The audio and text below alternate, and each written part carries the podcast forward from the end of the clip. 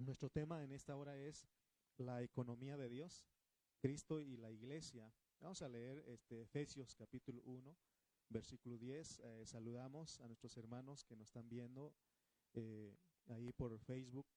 Creo que estoy envía nuestra hermana Enriqueta desde Centlápatl, nuestra hermana Marisol allá por San Pablo Chimalpa, a nuestra hermana Rosy Ruiz desde eh, Washington, allá por Bellingham, nuestro pastor Cayetano Ceja también nos está viendo, nuestra hermana Alejandra Rivera, que está de allí en la Ciudad de México, y todos los que nos están viendo, no, no alcanzaríamos a mencionarlos, pero eh, gracias por acompañarnos este, por vía este, Facebook, ahí creo que está nuestro hermano Alfredo, también, bueno, la iglesia en Chimalpa, de hecho, les hicimos la invitación para que estén con nosotros. Es, la responsabilidad de la iglesia en Chimalpa, pero agradecemos a todos nuestros hermanos que nos ven desde otros puntos de la República Mexicana, en Estados Unidos y en Centroamérica y Sudamérica, donde alcanza a vernos. Amén. Muy bien, eh, nuestro, nuestro tema entonces es la economía de Dios, Cristo y la iglesia. Leamos Efesios capítulo 1, versículo 10, que dice, dice, leamos, de reunir todas las cosas en Cristo, en la dispensación, en la economía bueno, no dice ahí, va, pero yo quiero que repitan porque vamos a llegar a un punto. En la dispensación del cumplimiento de los tiempos, así las que están en los cielos, como las que están en la tierra. Antes de empezar a desarrollar nuestro tema, quiero decirles que, que o, lo más, lo primero que debemos saber nosotros como cristianos es de que hay un lenguaje divino en la palabra, en la Biblia.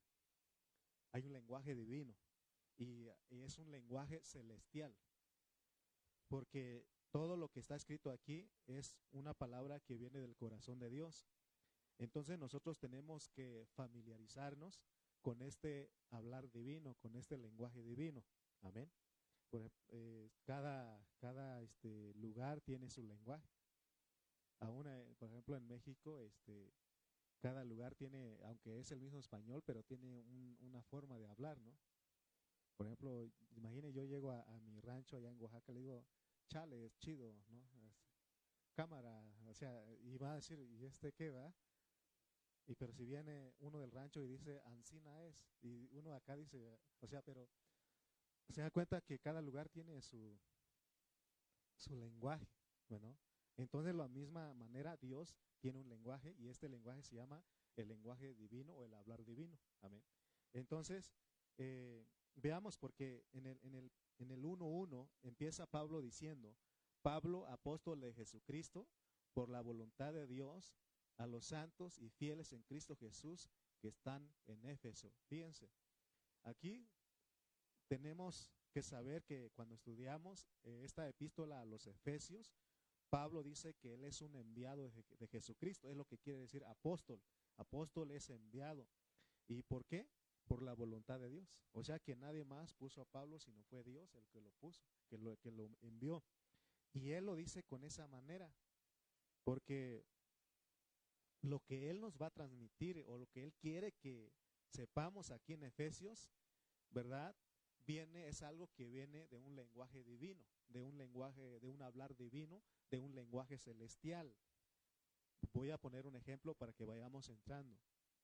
Miren, en el lenguaje divino, en, con respecto al Dios Padre, Hijo y Espíritu, porque es el Dios único, pero Él es tres en uno. La, en las matemáticas terrenales humanas dice uno más uno más uno, ¿cuánto es? Tres, ¿sí o no? Pero en las matemáticas del lenguaje de Dios, uno más uno más uno igual a uno. Por eso le llamamos, usamos el término nosotros, el Dios tri-uno, tres en uno. Amén. Entonces, y, y, por ejemplo, si hay, hay hermanos que, aún evangélicos, que se llaman este, unitarios, y si usted le dice eso, ellos no van a decir que usted está loco. Pero recuerden que es un lenguaje divino. O sea, el Padre, el Padre es en el Hijo y el Hijo es en el, en el Espíritu y el Espíritu es en el, en el Padre y así eh, los tres hemos usado palabras, por ejemplo, para decir de cómo es el Dios triuno, que es coinherente, coexistente.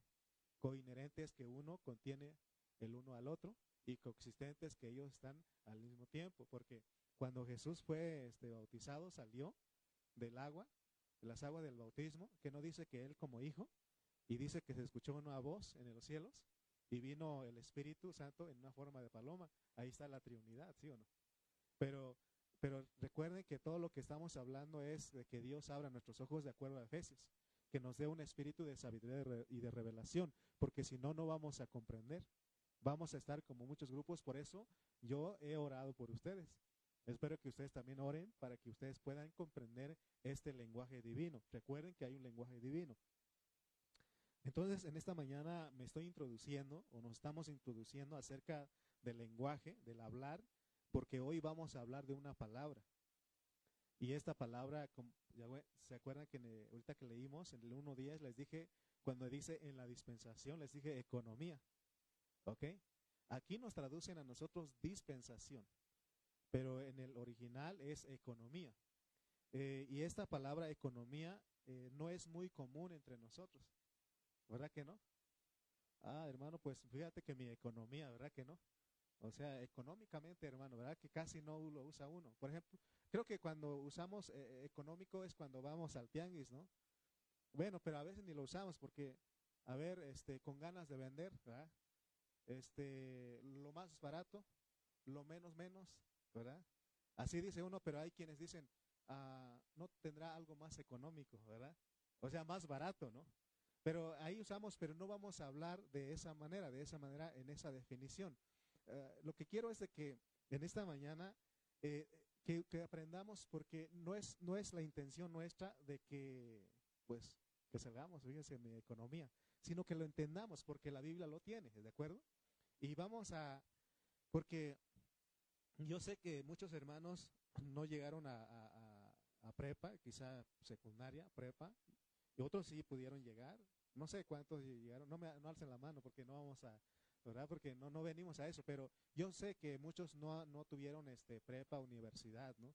Y, pero los que alcanzamos, bueno, los que alcanzaron esta escuela, la universidad, saben que se usa esa palabra economía. Es más, cuando uno está en la prepa, estudia economía, ¿cierto?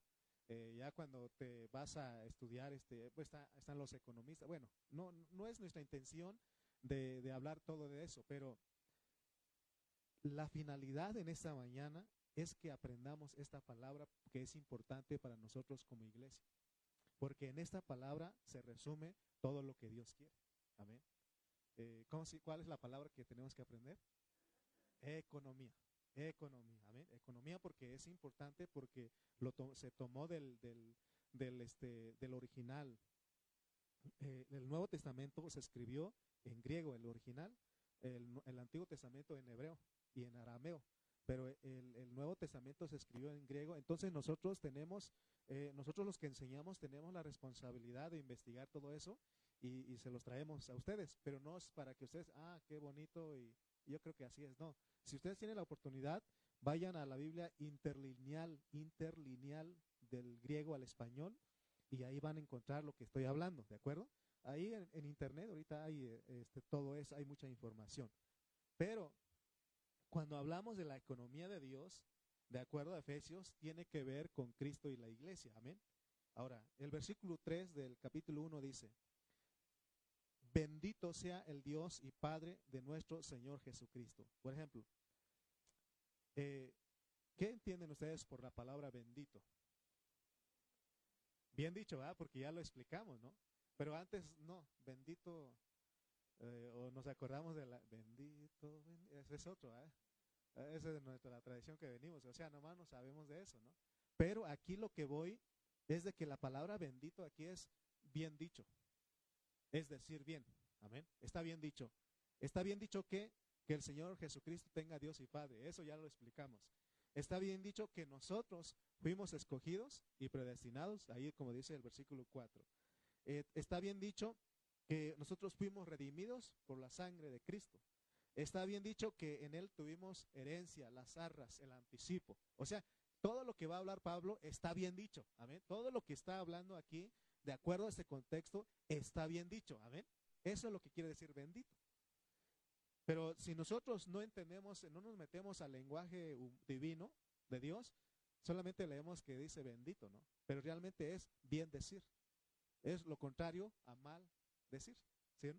Muy bien, entonces, el punto importante es de que nosotros comprendamos, hermanos, que todo lo de Efesios tiene que ser bien dicho por parte de nosotros como cristianos. Por eso es importante que nosotros aprendamos lo que es economía, porque ahí se resume todo lo que Dios quiere. Amén.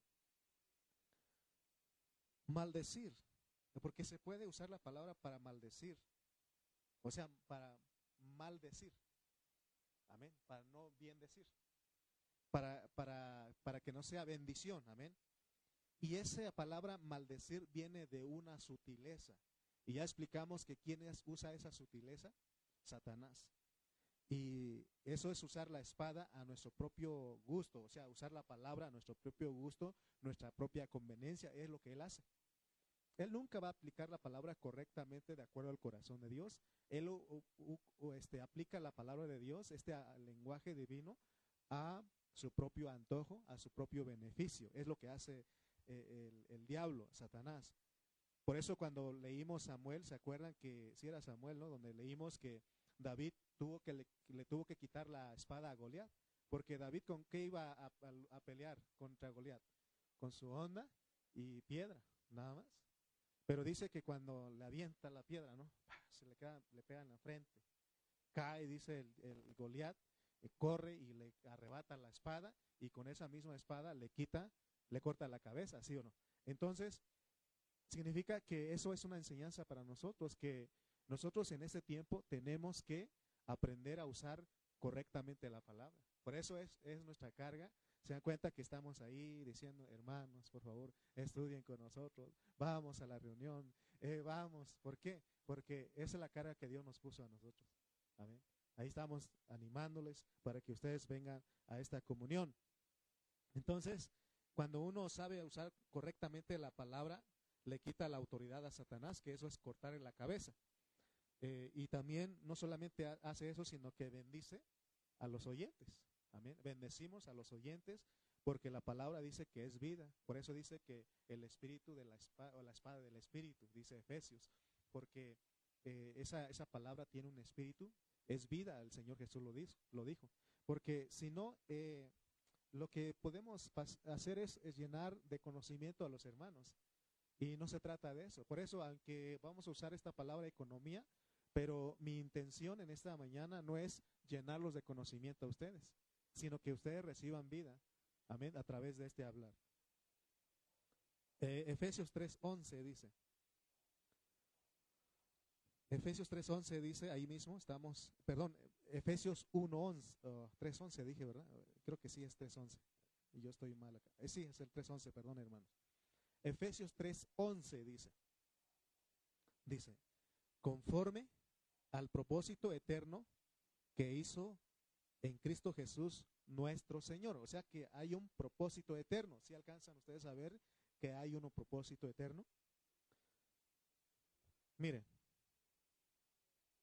nuestro tema es la economía de Dios, Cristo y la iglesia. Oigan bien, Cristo y la iglesia, porque esa es la revelación completa. Cristo como la cabeza y la iglesia como el cuerpo.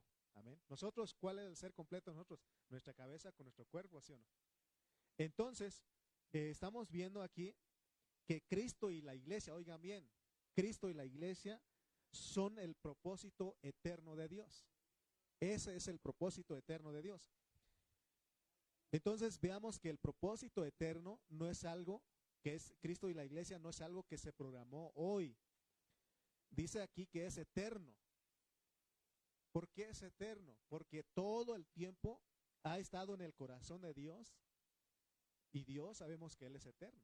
O sea que esto del Cristo y la iglesia no es algo que a los pastores, este, algunos líderes inventaron para entretener a la gente, no. Sino que de acuerdo al lenguaje divino, al hablar divino de Dios, dice que ese ha sido el deseo del corazón de Dios. ¿Cuándo empezó la era de la iglesia o la edad de la iglesia. Fue cuando Jesús se fue, porque antes tenía otra dispensación en, el Antiguo Testamento. Pero aún el pueblo de Israel, que era la sombra, que es la, que es la sombra de la iglesia, ¿cuántas veces tuvieron que, eh, quisieron este, eh, destruir, desaparecer a Israel? ¿Cuántas veces? Si ustedes leen el Antiguo Testamento, muchas veces. Ahora venimos a la realidad del Nuevo Testamento. ¿Cuántas veces han deseado este, ah, o han, han querido desaparecer, destruir a la iglesia cristiana? Si ustedes leen la historia, muchísimas veces. Es más, en ese tiempo, ¿verdad? La pandemia, por casi cuánto tiempo, más de un año, muchas iglesias, hoy muchas iglesias no están, cerraron, volvieron a cerrar. ¿Y, qué creen ustedes que pasó en ese tiempo? ¿Se, pudieron desaparecer a la iglesia? No, al, eh, al menos a mí, Dios me afirmó más. ¿Sí o no? ¿Ustedes qué dicen? ¿Dios los afirmó más en esta pandemia o los enfrió? Bueno, decíamos que iba a pasar de dos cosas, ¿no? O te afirmas o te enfrías. ¿Sí o no? Entonces, fíjense que por eso Dios me dio convicción, me dio determinación a mí. Y en ese tiempo veníamos platicando mi esposa cuando veníamos rumbo a este lugar y decíamos, ya no es tiempo de decir a los hermanos de andarlos buscando, porque la pandemia tuvo que tratarlos a ellos. Y la pandemia, ahí Dios trató con nosotros. Y ahí tuvimos que haber eh, experimentado la visitación del Señor. Porque ahorita, hermano, no quiere decir que el hermano que se enfrió perdió su salvación, no. No perdió su salvación porque somos salvos por gracia. Pero en este tiempo, fíjense lo que Dios está haciendo. Dios tiene que preparar a su iglesia para que sea una iglesia gloriosa, una iglesia vencedora, porque Él viene. Por eso Él dice, si alguno quiere. Todavía sigue diciendo, si alguno quiere, ¿sí o no? Y gracias a Dios porque usted dijo, yo quiero. Los que están en Facebook dijeron, yo quiero estar en Facebook. Facebook, quiero estar escuchando la palabra de Dios, aunque no pueda ir este, de manera presencial. Porque les hemos dado oportunidad a muchos hermanos, bueno, si tú te sientes que no puedes estar ahí, conéctate, porque aquí nuestro técnico está haciendo todo lo posible para que, ¿no? Para que sea transmitido, ¿sí o no? Entonces, vean ustedes, hermano, que en este tiempo se tiene que, eh, pero a lo que, lo que íbamos es de que la iglesia es algo que ha estado siempre en el corazón de Dios y nada, ni nada, este podrá hacer que la iglesia desaparezca. Entonces aquí lo que queremos nosotros entender en esta mañana es que es un propósito eterno que Él tiene. Por eso nosotros en este tiempo tenemos que volver nuestro corazón a Él, entender la realidad que Dios quiere, porque su realidad es su economía. Amén. Entonces, ahora fíjense que dice que el propósito eterno. Dios nos muestra que nosotros, fíjense, porque nosotros somos la iglesia. Entonces Dios nos toma en cuenta a nosotros. Nosotros le servimos a Dios. En otras palabras, Dios nos necesita a nosotros. Porque la mayoría piensa que solamente las personas necesitan de Dios, que Dios no tiene necesidad. ¿Ustedes creen que Él no tiene necesidad? Pero Él no tiene necesidad de salud ni de dinero, no, no, no. Porque a veces decimos, decimos pensamos eso. No, Él tiene necesidad de ser expresado de tener una iglesia, de tener sus hijos. Por eso, nuestro corazón, exactamente, nuestro corazón. Por eso nosotros, hermano, tenemos que entender lo que Dios quiere en ese tiempo, porque estamos en un último tiempo, en un tiempo crucial en la vida de cada cristiano. Eh, ya no es tiempo de, de a ver si le entro, a ver si tengo tiempo. No, no, no, hermano, no te dejes engañar por Satanás. Hoy, hermano, es de decir, voy porque voy. ¿Sí o no? Voy porque, y si no voy, me conecto por Facebook, porque ahora se, se presta, amén. Se presta, entonces no hay de que iré o no iré, iré o no iré. No, ahora es voy porque voy, por la gracia del Señor. Porque es, Él tiene que dar la gracia para que nosotros podamos venir a reunirnos como iglesia, ya sea presencialmente o virtualmente. Porque para estar ahí detrás de tu celular, de tu eh, laptop, de tu este, computadora, de tu televisor, de todo, de todo eso, necesita gracia, porque si no hay gracia, dejas ahí este, prendido el predicador ahí eh, matándose, desgarrándose, ahí hablando, y tú te vas allá, vas a tomar agua, vas, y, ¿verdad? Iba a seguir más, pero ahí. Pero veamos pues que en la iglesia es el deseo del corazón de Dios, porque cuando nosotros llegamos al capítulo 2 y 10 de Efesios, dice el 2.10 de Efesios, ahí estamos cerquita, porque somos hechura suya nosotros. O sea, hechura suya, creados en Cristo Jesús para buenas obras, las cuales Dios preparó de antemano para que anduviésemos en ellas. Hermano, ¿cuándo fuimos creados nosotros como iglesia? Desde antes de la fundación del mundo. O sea, porque Cristo estaba desde antes de la fundación del mundo. Amén. Si nosotros entendemos entonces lo que es el propósito eterno que Dios hizo en Cristo Jesús, nosotros vamos a entender ahora este versículo 10 del capítulo 2, porque nosotros estamos incluidos en ese propósito. ¿Qué entienden ustedes por propósito? Un deseo, ¿ah? un querer que está en usted. Pero fíjense, por ejemplo, nosotros tenemos propósitos, pero si no vemos que no se logra, decir, ah, mejor, ya no, ¿sí o no? Pero el de Dios que es eterno. O sea que nada ni nadie lo hará cambiar de parecer, porque Él se propuso tener una iglesia. Por eso en ese tiempo les dije que Él está preparando a su pueblo, está alistando porque hay una batalla espiritual y Él viene de regreso por segunda vez. Entonces está, Él está preparando a su pueblo. Y Él va a lograr, fíjense, Él va a lograr porque lo que viene después de esta dispensación que estamos viviendo, que es de la, de la gracia, viene el reino. Y él, vemos ahí claramente en la Biblia que él se casa con su, con su novia, eh, eh, que, que estaba vestida de lino limpio, fino, limpio y resplandeciente, que estaba vestida de blanco. ¿Y quiénes son esa, esa iglesia? Son los que en ese tiempo dijeron, amén, Señor, si sabes contar, cuenta conmigo, aquí estoy. Heme aquí, Señor, aquí estoy. Eh, hay reunión, amén, aquí estoy. Hay que orar, aquí estoy. Hay que predicar la palabra, aquí estoy, Señor. Úsame para tu propósito. Pero si a un hermano dice, ah, si tengo tiempo voy. Si, si puedo, es que tengo muchos compromisos. Es más, el domingo lo agarro para mi descanso. Ok. Está bien, dice Dios, yo ya te salvé, yo te escogí, te predestinó, ¿no quieres? Bueno, entonces lo que tú ocupas son mil ochenta años para que tú seas preparado. Te di 80 años para que te prepares y te di mi gracia, te di todo, te, he provisto de todo para que tú seas un vencedor. Ah, ¿no quieres, mijito? Bueno, vámonos al lloro y el crujir de dientes. A las tinieblas de afuera, no saldrás de ahí hasta que pagues el último cuadrante. Amén. O sea que Dios, porque al final del milenio, en la Nueva Jerusalén, se casa con su esposa. Ahí están todos los vencedores y los vencedores tardíos que tuvieron que que prepararse por mil años en las tinieblas de afuera. Pero ese es otro trato. Yo, Dios nos invita a nosotros en este tiempo a que consideremos esta edad, porque esta es de la gracia. Y Él dice, ¿quieres? Sí, Señor, quiero, yo te ayudo. Y, cabe, como dice la gente, eh, Dios dice, ayúdate que yo te ayudaré, ¿verdad? Pero es que Él tiene que ver nuestro corazón. A veces uno dice, ese no está en la Biblia, pero tiene sentido porque la gente dice, porque si tú en tu corazón dices, no voy, eh, eh, voy a, sale un viaje, hay algo que hacer, eh, no sé, cualquier cosa que llega a tu vida y te tiene a no reunirte, entonces Dios dice, ah, ¿quieres eso, mijito? Te voy a mandar visita. ¿Sí o no?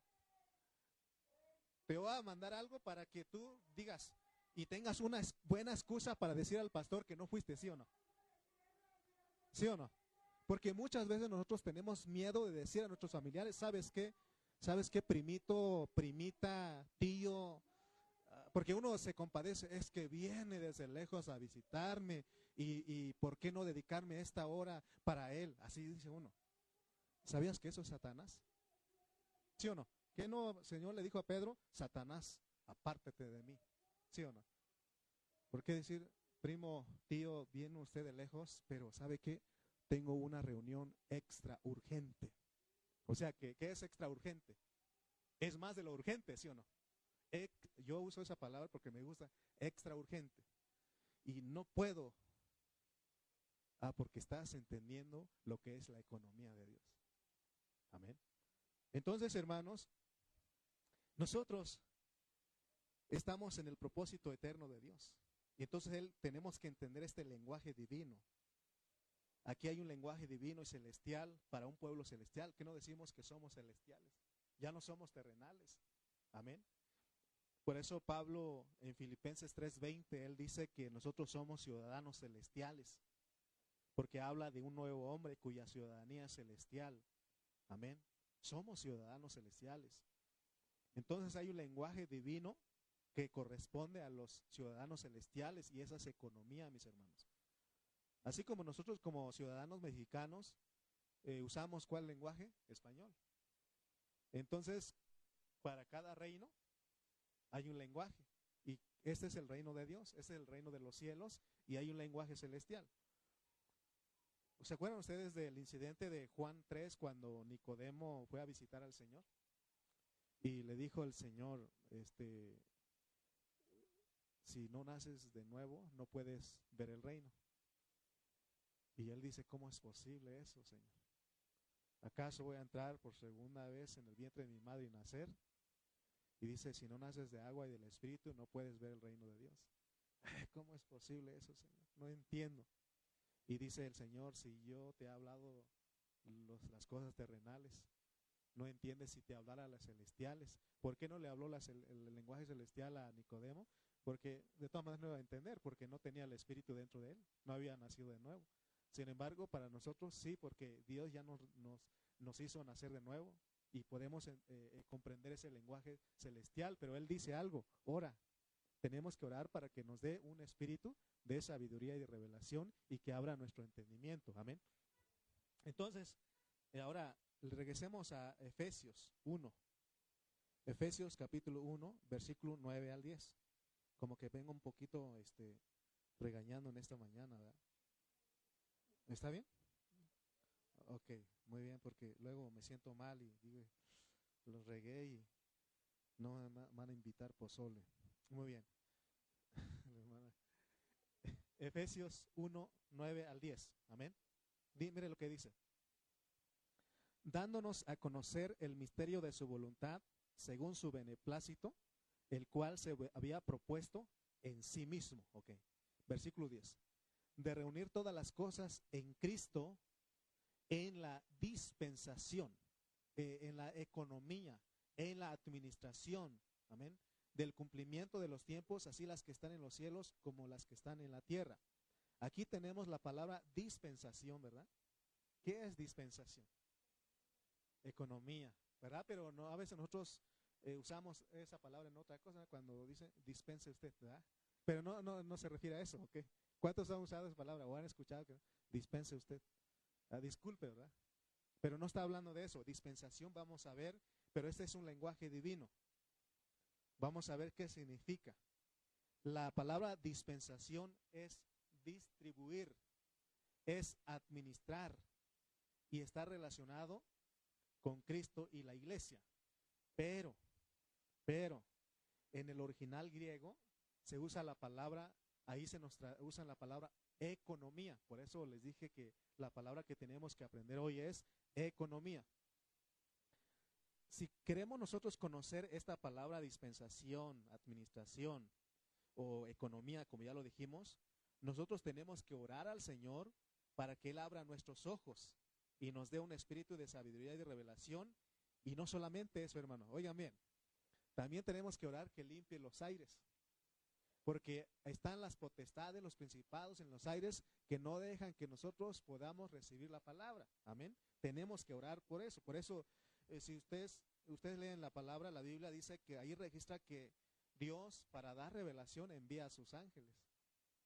¿Se acuerdan de Daniel? Estuvo orando y vino la respuesta. Pero ¿qué pasó? Dice que hubo un conflicto en los cielos, ¿verdad? Pero se logró llegar porque Daniel era un hombre de oración, porque estaba ahí guerreando, ¿no? Entonces figura de para nosotros en el, en el Nuevo Testamento que tenemos que estar orando, amén, orando para que Dios nos... Si usted dice, eh, de repente hablamos cosas, por ejemplo, hoy vamos a hablar de economía, usted dice, hermano, o ahí usted eh, piensa, es que yo no entiendo. No diga eso, mejor ore. Porque si usted trata de razonar y, y quiere, eh, ¿verdad? Se le va a fundir, ¿verdad? Este, no, no, no, no tenemos que hacerlo con nuestra mente natural, tenemos que orar porque Dios envía. Ah, cuando nosotros llegamos a Apocalipsis 1.1, dice que la revelación le trajo un ángel a Juan, ¿sí o no? Vamos pues, Apocalipsis 1.1, rápido nada más ese, porque eh, tenemos la carga de enseñarles correctamente la palabra y, y que veamos, hermano. Miren lo que dice Juan 1.1. Perdón, Apocalipsis 1.1. Es que, es que es Juan el que está aquí, ¿no? Debería haber sido Juan, este, cuarta de Juan 1.1, pero aquí lo pusieron Apocalipsis por una revelación, por una razón, perdón. Dice el 1.1, la revelación de Jesucristo que Dios le dio para manifestar a sus siervos las cosas que deben suceder pronto. Fíjense, y la declaró enviándola por medio de qué? De su ángel a su siervo Juan. O sea que esto tiene que ser revelado y Dios usa eso. Por eso nosotros tenemos que hacer esto. Eh, si leen ustedes, Juan estaba en el Espíritu. Eh, es fácil saber cómo es estar uno en el Espíritu. ¿Quieres estar en el Espíritu? Ora. Tienes que orar para estar en el Espíritu, porque ahí invocas el nombre del Señor. ¿Quieres estar en el Espíritu? Escucha la palabra. ahorita en este momento estamos en el Espíritu. Amén. Entonces, hermano, no solamente tenemos que orar eh, que Dios nos dé, sino que orar que limpie los aires.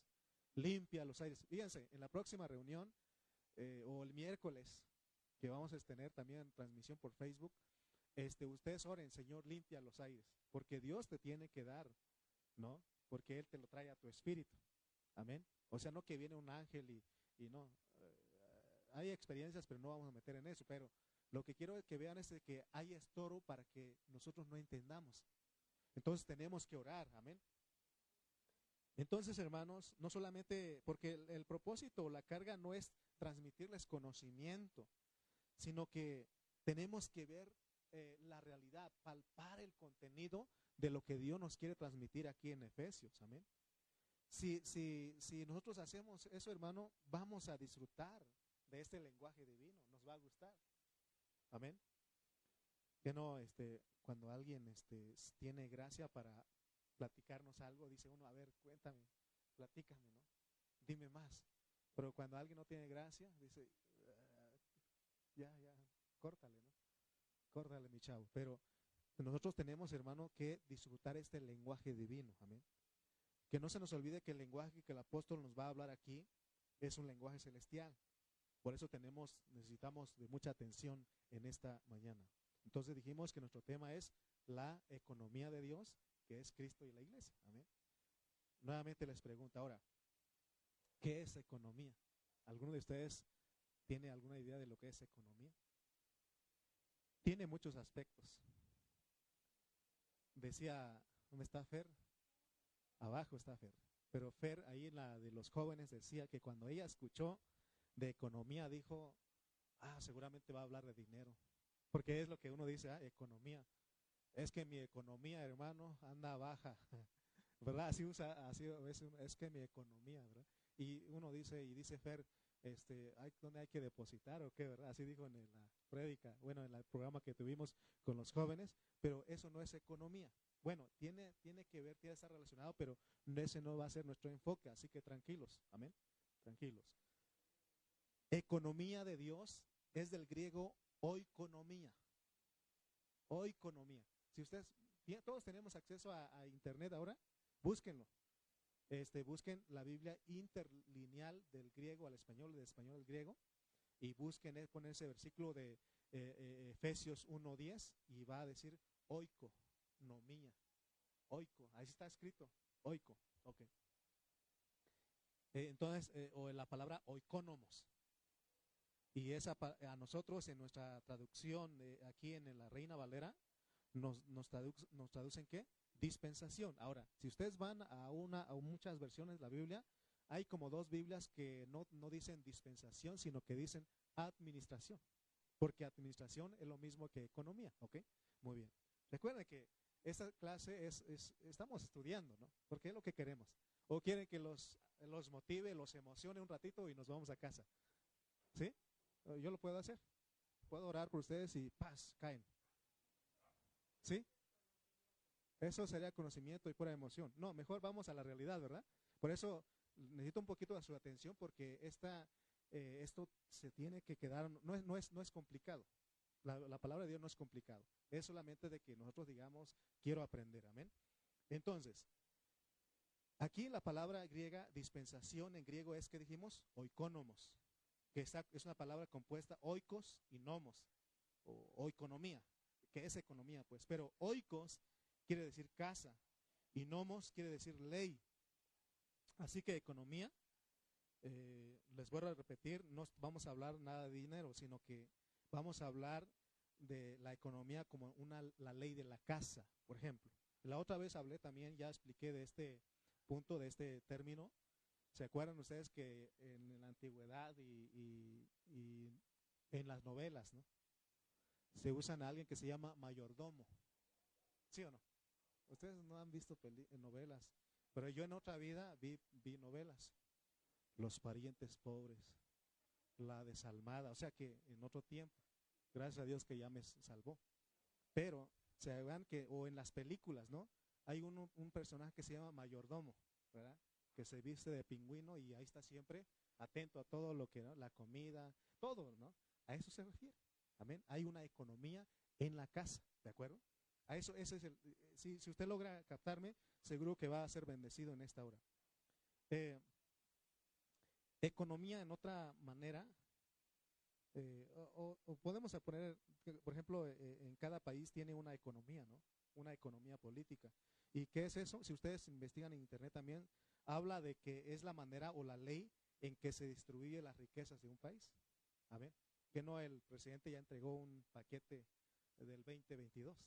Y tiene que ver con economía, pues la forma de cómo distribuir. Amén. A todos los mexicanos. Ok, muy bien. Entonces, aquí podemos ver que economía es la manera y forma en que se administra una casa. Y qué casualidad que la Biblia dice que nosotros somos, ¿qué? La casa. ¿Sí o no? La casa. Entonces, esta casa, que es la iglesia, debe de saber que hay una economía. Amén. Otro ejemplo. En una casa los papás, en, nosotros, este, en nuestra condición, pues no tenemos mayordomo. O, alguien será, mm, o sea, tendrá aparte alguien, ¿no? Que contrató y tiene un mayordomo. Y está bien, o sea que es para que ayudar, si se puede, ¿no? Yo quisiera, pero no puedo pagarle, ¿verdad? Entonces, este. Este, entonces, pero, pero nosotros en la casa, los papás son los encargados, son los mayordomos, ¿sí o no? Ellos tienen una economía. Ya saben lo que es economía, manera de distribuir las cosas. Eh, una economía que se debe llevar a cabo en esa casa. Los papás ponen las normas eh, para que esa casa camine, salga adelante, ¿no? Y eso se llama economía doméstica. Si estamos captando lo que es economía, ok. Entonces, eh, porque si esa casa no tiene una economía, normas, se vuelve un infierno que no a veces usted le dice a sus, a sus hijos, vas a comer porque ya vamos a comer, vénganse a comer más bien, vénganse a comer. No, ahorita no tengo hambre. ¿Y qué dice la mamá? Aquí no hay restaurante para que usted coma a la hora que quiera, ¿sí o no? Si alguna vez los papás le han dicho a usted, o usted le ha dicho a sus hijos, o, o, si llega tarde, no, aquí no es hotel para que usted, mijito, llegue a la hora que quiera, ¿verdad? ¿Se dan cuenta? Y eso sí es economía, ¿ok? Muy bien. Estamos hablando de todo esto, hermanos, porque también en la iglesia como la casa de Dios hay una manera de que Dios se distribuya. Amén. Pero tristemente, cada congregación ha agarrado su propia ley, la manera que el pastor cree, porque no toman el tiempo para estudiar la Biblia y descubrir cuál es la economía de Dios para esa iglesia porque hay una economía para la iglesia del Señor, para la iglesia universal y local. Amén. Entonces nosotros en esta mañana queremos saber cuál es esa economía y nos vamos. Amén. Vamos a ir a Colosenses 1.24. Colosenses 1:24. Mire lo que dice. Vamos a leer 24 al 25. Ahora me gozo en lo que padezco por vosotros y cumplo en mi carne lo que falta de las aflicciones de Cristo por su cuerpo, que es la iglesia, de la cual fui hecho ministro, según la economía de Dios. Si notan el versículo 25, según la economía. Aquí nos traducen administración, pero ya entendimos que economía, dispensación y administración es lo mismo. Amén. ¿Estamos de acuerdo? Muy bien. Dice, según la economía de Dios que me fue dada para con vosotros, o sea que hay una economía para nosotros, para que anuncie cumplidamente la palabra de Dios. Entonces hay un método que tenemos que usar para enseñar la palabra de Dios y debe ser conforme a la economía de Dios, hermanos. Porque la economía de Dios es Cristo y la iglesia. Por eso si alguien más se sale de ese método, de esa forma que Dios estableció o la declaró a Pablo, está hablando cosas y no sabe.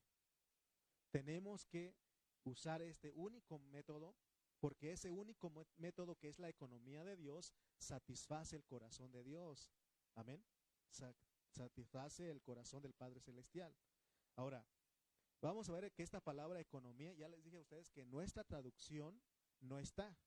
Amén. Pero en el original así es, pero a nosotros nos lo traducen de esa manera para que lo entendamos. Qué, hubiera, qué, bueno, qué bueno sería que nos hubieran hecho puesto economía de una vez, ¿verdad? Pero para eso Dios, soberanamente Dios lo hace, para que nosotros seamos los que descubramos. Porque dice la Biblia que honra, gloria de Dios es encubrir un asunto, pero honra del rey es el escudriñarlo. Por eso nosotros, Dios Hermano, así es. Él pone la palabra, la Biblia como una parábola y nosotros tenemos que buscar, investigar y orar y, y, sobre todo orar, ¿no? Decir, Señor, ¿qué quieres tú decir con esto? Amén. Muy bien. Esta palabra la encontramos tres veces, ya vimos ahí en, en Efesios, o sea, porque nuestro tema está en Efesios. En el, en el 1.10 ya leímos que ahí está este, este, esta palabra, ¿verdad que sí? En el 1.10, ¿sí? Ahí dice dispensación, pero ya les dije a ustedes que es economía en, el original. Vamos a usar esa palabra porque se nos va a hacer más fácil. Amén. Eh, en el 3.2 también ya dice, si es que habéis oído de la administración, pero recuerden que es igual que economía, amén. Es oikonomos en griego, oikonomos. Si es que habéis oído del oikonomos de la gracia de Dios, ¿ok? En el 9, ahí mismo en el 3.9 dice, y de aclarar a todos cuál sea qué, la economía, la dispensación. Ok. Si logramos entender esto que estoy hablando, vamos a poder perfeccionar a los hermanos cuando hablamos, en este caso los que predicamos. Y no se va a usar doctrinas, sutilezas para con los hermanos, porque si usamos doctrinas, sutilezas, ¿qué va a pasar? Los hermanos siempre van a estar niños en Cristo, no van a crecer. Entonces nosotros tenemos que descubrir la realidad de cada libro y en este caso es Efesios, ¿no? Eh, la realidad total de este libro es la economía de Dios, Cristo y la iglesia. Por eso hablamos de siete aspectos que es la iglesia. Entonces nosotros tenemos que estar en pro de esta economía y esa es la carga que nosotros llevamos en este ministerio para que todos los cristianos conozcamos, ¿verdad? Esta palabra, eh, que es el deseo del corazón de Dios.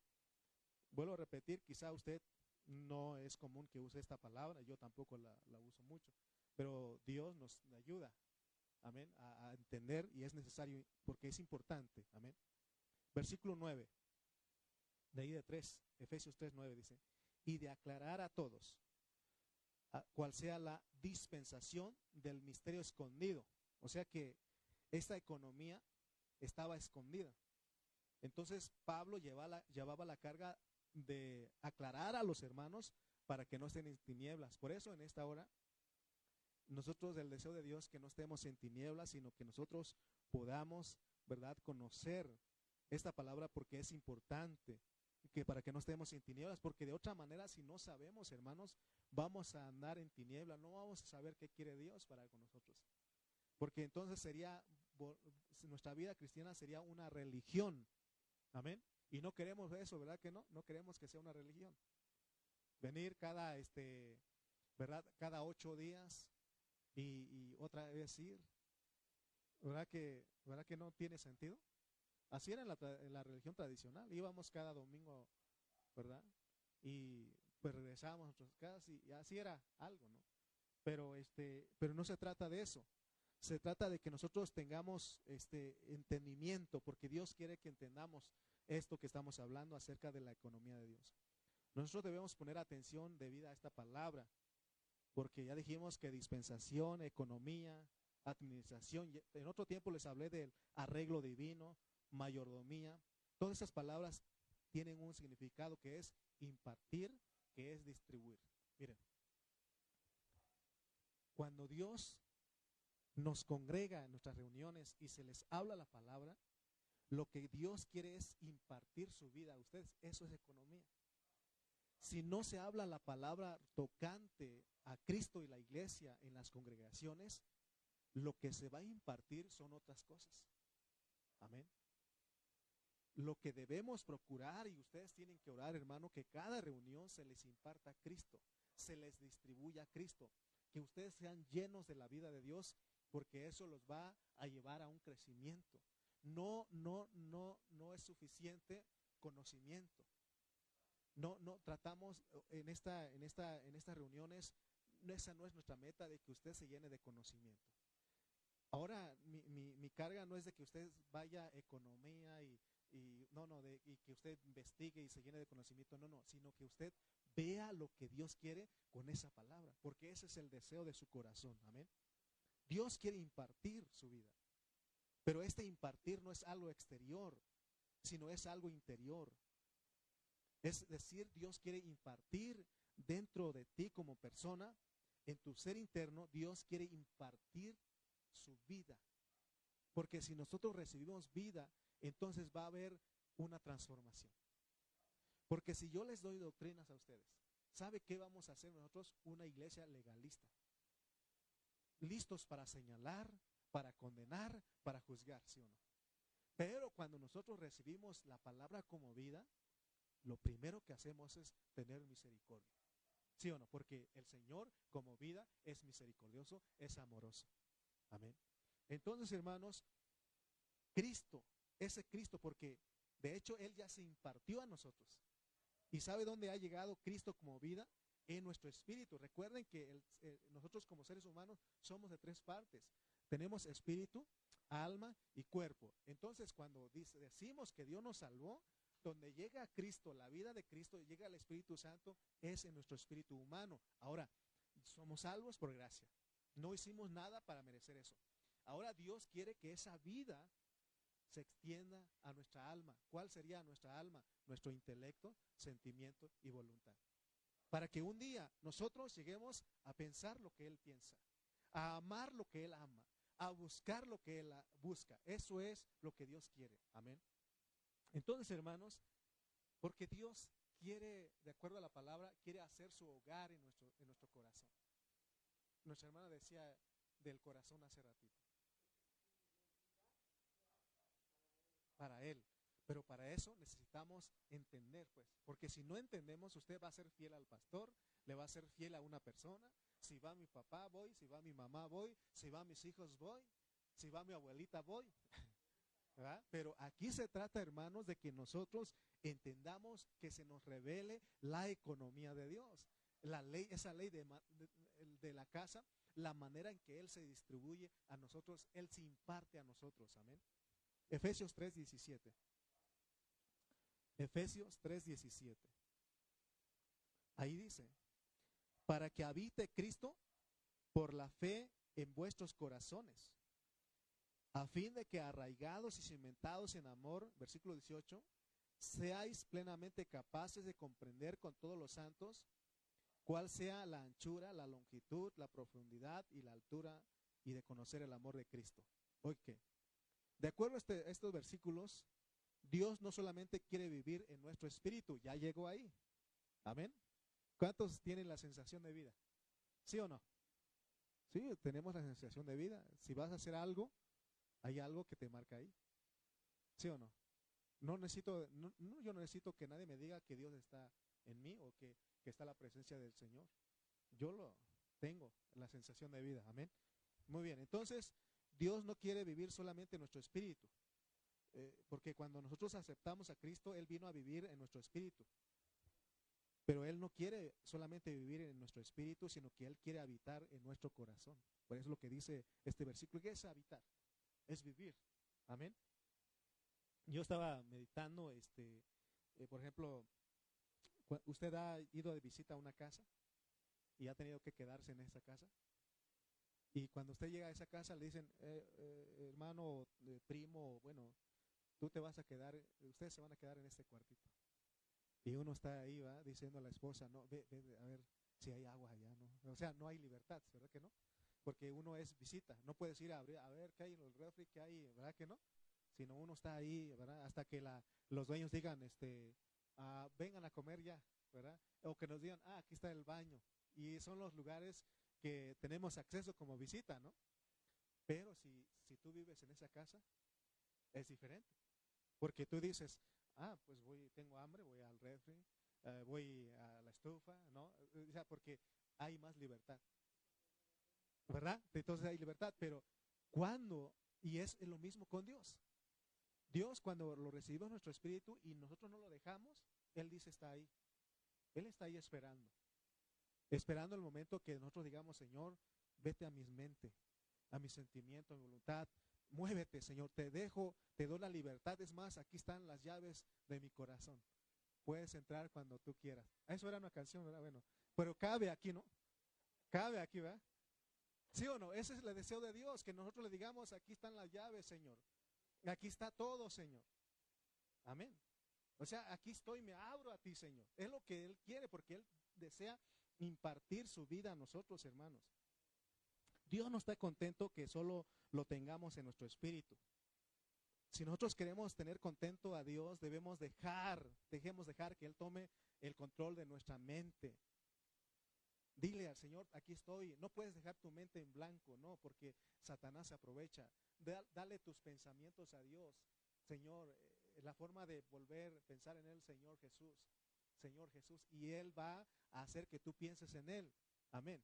Entonces, hermanos, eh, eh, nuestro sentimiento, nuestro, porque de repente sentimos odio, sentimos rencor y todo eso, ¿no? En ese momento invoca el nombre del Señor y, y dice, Señor, tú eres amor, yo amo porque tú eres el que amas a través de mí, ¿sí o no? Entonces, hermanos, todo eso es lo que Dios quiere, porque si nosotros permitimos que Él, este, avanza, se extienda nuestra alma, ¿sabes qué va a pasar? nos va a pasar como las cinco vírgenes prudentes de Mateo 25. Vamos a tener aceite en nuestra lámpara. ¿Qué es la lámpara? El espíritu. Y dice, y no solamente en la lámpara, sino que en la vasija. ¿Qué es la vasija? Nuestra alma, ¿sí o no? Entonces vamos a estar listos como listas, como esposa, como novia preparada cuando Él regrese. Porque fuimos los que en vida nos dejamos que Él se impartiera, que su economía se cumpliera en nosotros. Por eso, hermano, en esta hora es importante que entendamos lo que es esto de la economía. Porque si no nos revela lo que es la economía, que es el deseo del corazón de Dios, vamos a estar buscando otras cosas. Vamos a estar, hermano, buscando otras cosas y no se trata de eso. Amén. Si estás comprendiendo lo que es la economía? Amén.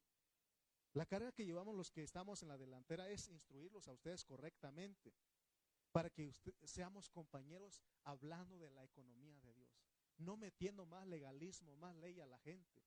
¿Cómo está la cristiandad en las redes sociales, en las iglesias hoy? Mucho legalismo. Que no te vistas de esa manera, que tú no te pintes, que no hagas esto, que no esta música, que no y no. ¿Sí o no? Así está la. Pero nosotros, cuando tú dejas que la vida de Dios, su economía se cumpla en ti, hermano, no tienes necesidad de esas cosas. Él mismo, esa norma te guía internamente. Por eso muchas veces han acercado conmigo y me dicen, hermano, ¿será bueno esto? Eh, hermano, este, dígale a Aarón porque, no, no, estoy poniendo ejemplo, ¿eh? pero eh, dígale a fulano que hizo esto, regáñale. Le digo, él tiene al Espíritu. Es que se tomó unas dos copitas, lo vi, hermano déjalo, tiene al Espíritu. Que no digo que está bien lo que hace, ¿va? Porque eh, cuenta el testimonio, ¿sí o no? Pero tiene, ahí tiene el Espíritu. Antes de que yo le diga, ya el Espíritu ya lo redargulló que hizo mal. porque su carne tiene que hacer que vuelva a Dios, ¿sí o no? Amén, hermano. Entonces, tenemos que entender lo que Dios quiere para nosotros, qué es su economía, qué es impartir su vida a nosotros. El otro día le decía a los hermanos en, en Chimalpa, en Acopilco, allá por Coajimalpa, si nosotros entendemos que la economía es que Dios imparta su vida en nosotros para que lo vivamos, que eso es vivir a Cristo y la iglesia, nos conviene a todos. Le conviene al papá, perdón, al esposo primeramente, le conviene al esposo que su esposa viva a Cristo.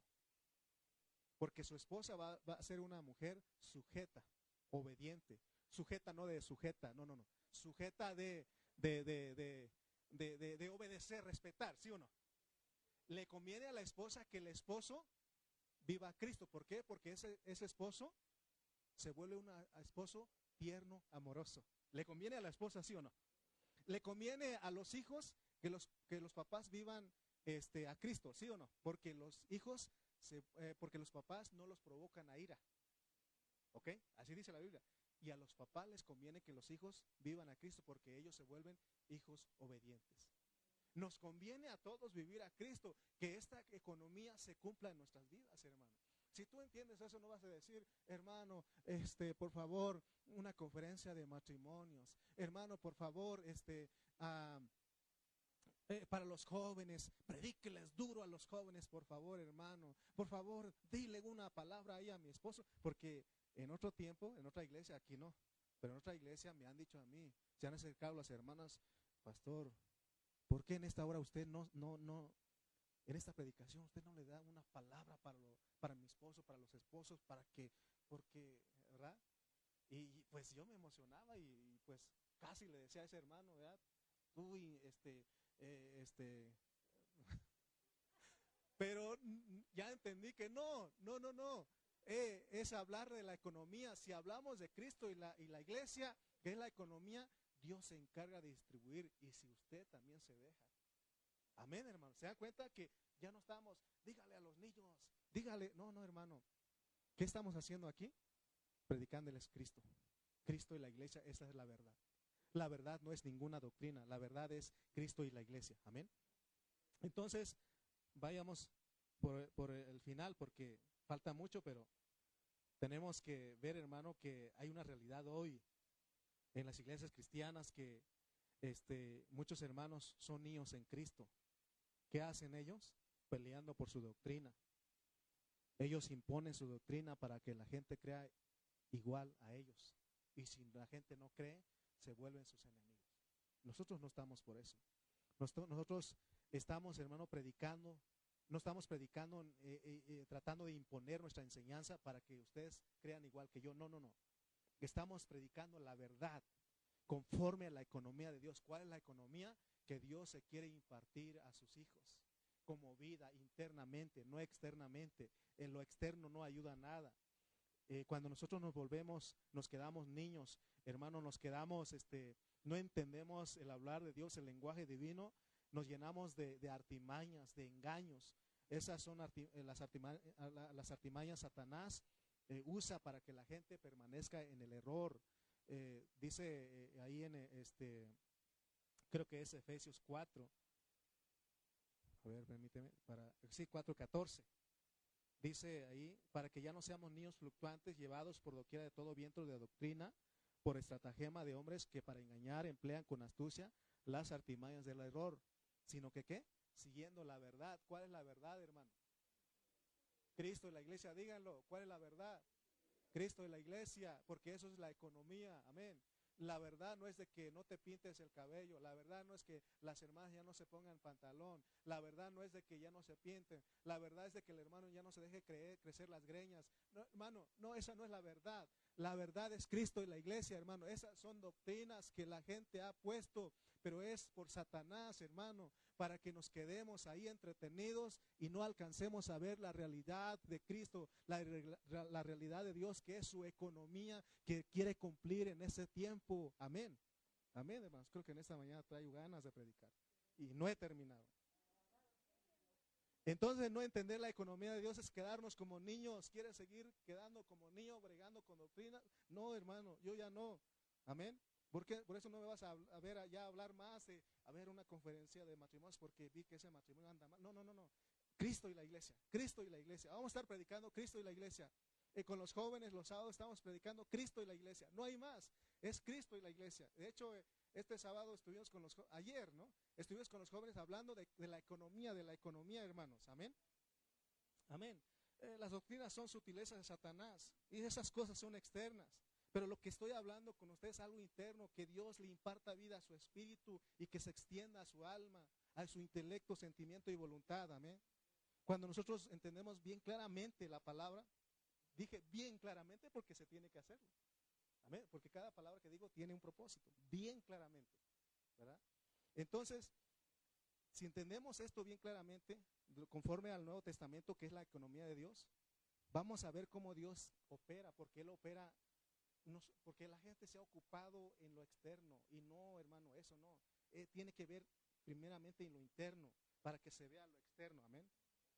Mire, cuando Cristo, me gustó eso porque estaba viendo, cuando Cristo resucitó, dice que los judíos cerraron las puertas, bien cerradas, dice. No dice tres candados, pero me imagino porque bien cerradas, dice. Lo hago para que se ría un poquito, pues, porque estamos muy, muy, ¿verdad? Este, pero vamos, dice que, si usted lee en Juan 20, dice que estaba ahí los, los, los, discípulos, ahí en una casa, este, las puertas bien cerradas. Así lean, así dice, bien cerradas. Por miedo a los judíos, porque pensaban que los judíos iban a ir a prenderlos también. Entonces encerraron, cerraron las puertas. Y dice que Cristo se apareció, entró con ellos. ¿Sí o no? Cuando uno lee Juan, es una señal.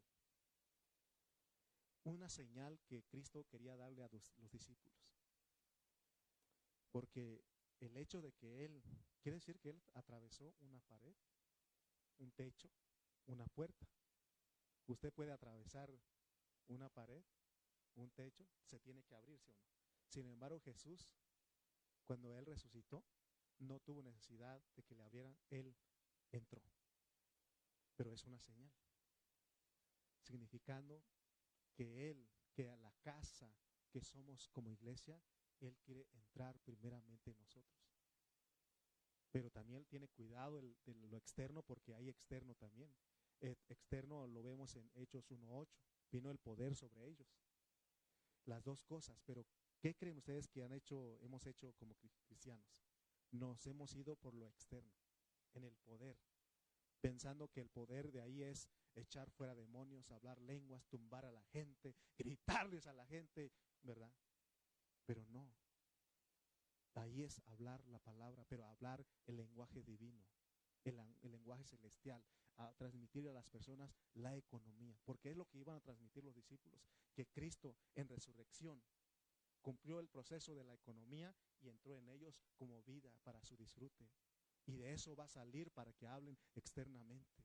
Esa es la economía de Dios. No la economía de Dios es vamos a ver, a sacar demonios y a hablar en lenguas y a tumbar a la gente y, te tumbo y no, hermano. Eso es ser engañado por Satanás. Aquí se ¿De qué nos sirve hacer todo eso, hermanos, si, si nosotros, si nuestra vida como familia no vivimos a Cristo?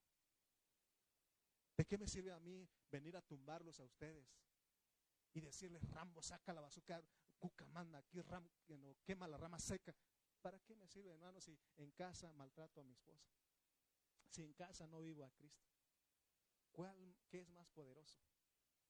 Que yo viva a Cristo. Cuando yo vivo a Cristo, se ve el hablar de vida. Amén.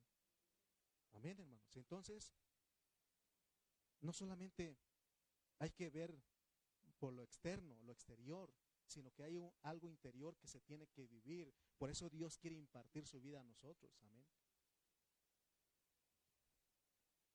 Hoy muchos están enfocados en cosas exteriores, pero gracias a Dios, hermano, tenemos que orar por ellos también para que vean. Cuando estoy eso no estoy juzgando, porque yo también así estaba.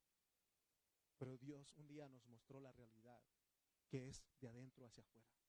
Satanás ataca de afuera hacia adentro, pero Dios quiere de adentro hacia afuera. Amén. Entonces, Por eso le estamos hablando de la economía de Dios, porque la economía es la voluntad de Dios, es su beneplácito, es su buen placer, ese es su propósito eterno, ese es el misterio, ese es el consejo de Dios. Amén. Todo, lo, todo esto es para que internamente lo desarrollemos. Amén. Entonces, si nosotros no entendemos eso, entonces ¿para qué, para qué se impartió el Espíritu Santo dentro de nosotros? Porque Él no vino fuera de nosotros, solamente a, exterior sobre nosotros, sino que dentro. Es lo más importante. Amén. Es lo más importante. Entonces veamos que esto de la economía es muy importante. Ya dijimos que en Efesios menciona tres veces la economía, ¿no? Entonces, eh, ese tiene que ver con el plan eterno que Él se propuso. Su, su economía es que Cristo sea impartido dentro de los hombres.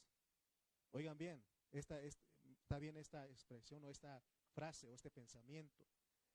La economía de Dios es que Cristo sea impartido dentro de los hombres para que los hombres sean santificados y purificados para que expresen a Cristo.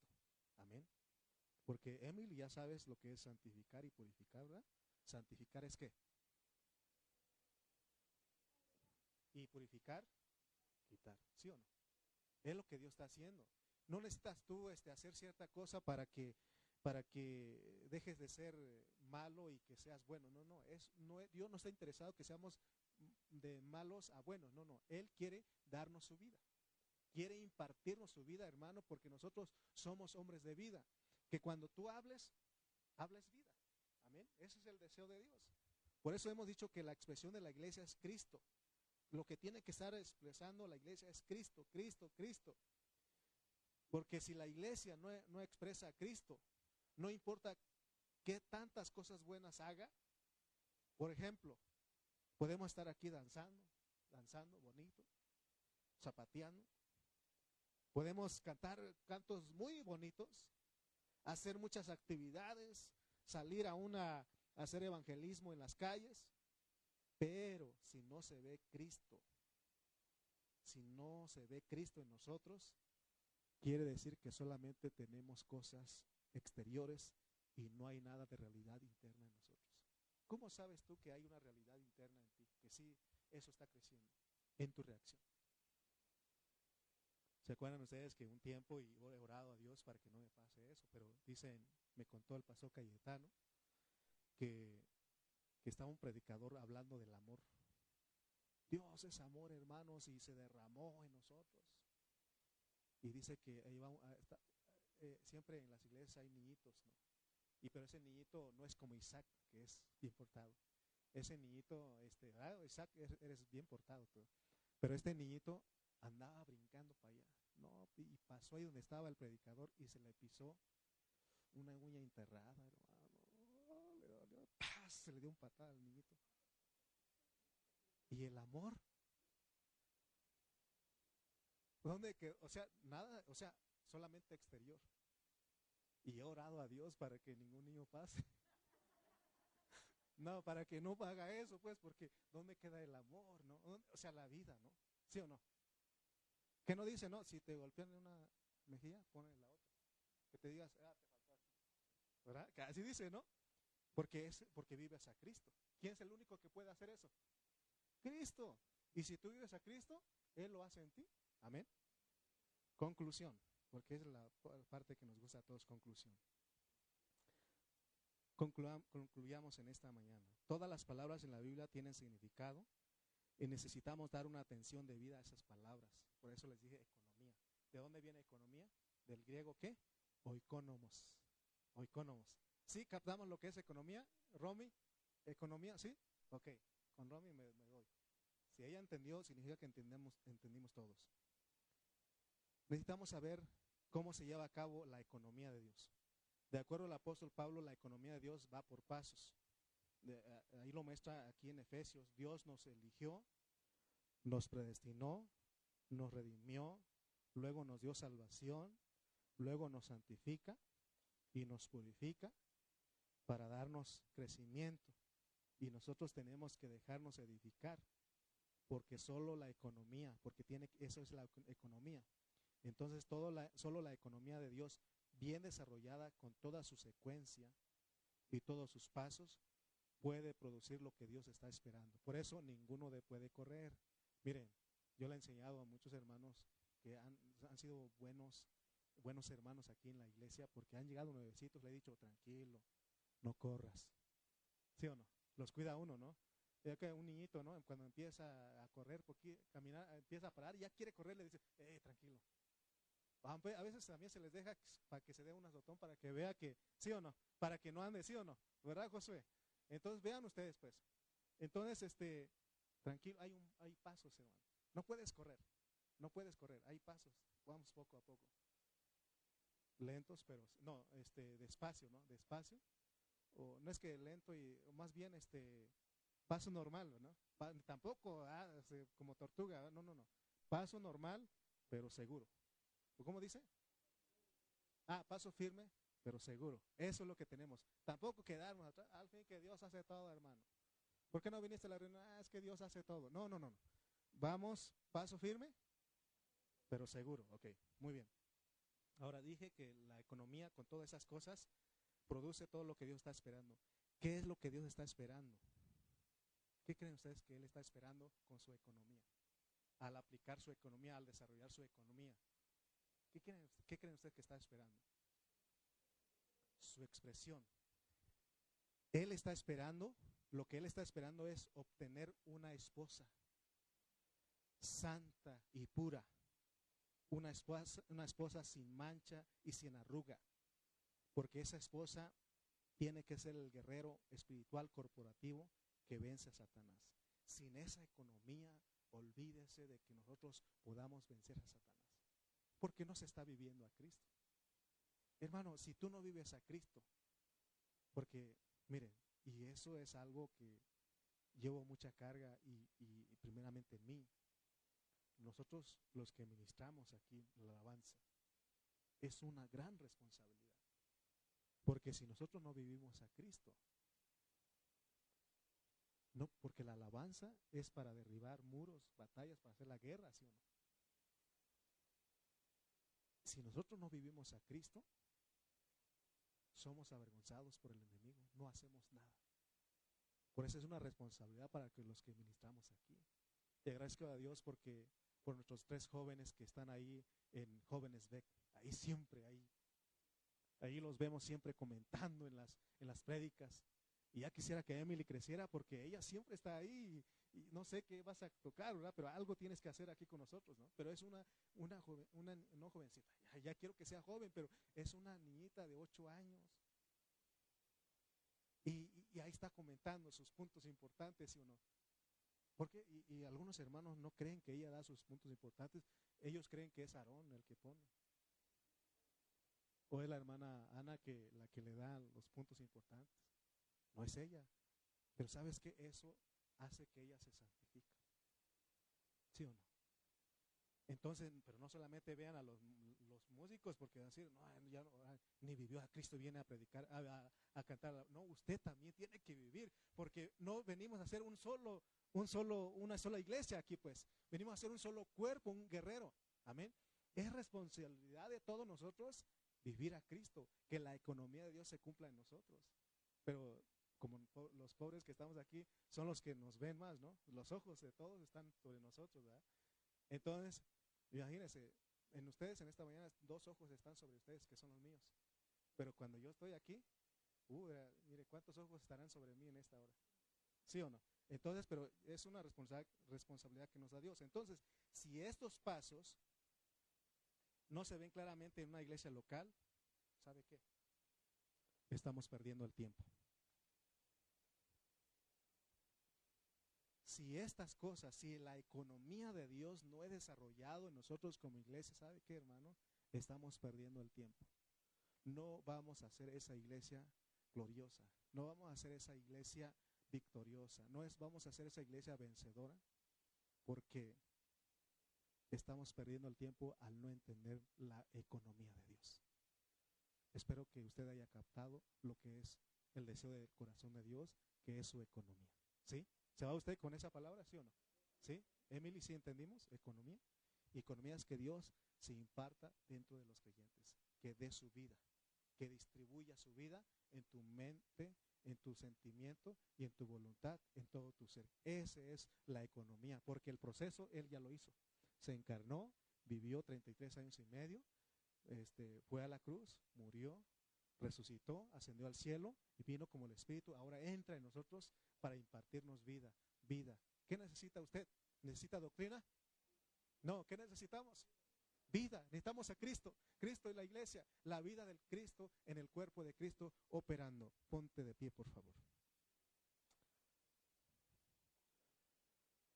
Señor, te damos gracias en esta mañana, Dios, porque has abierto nuestros ojos, nos has dado un espíritu de sabiduría y de revelación, has limpiado los aires, Señor.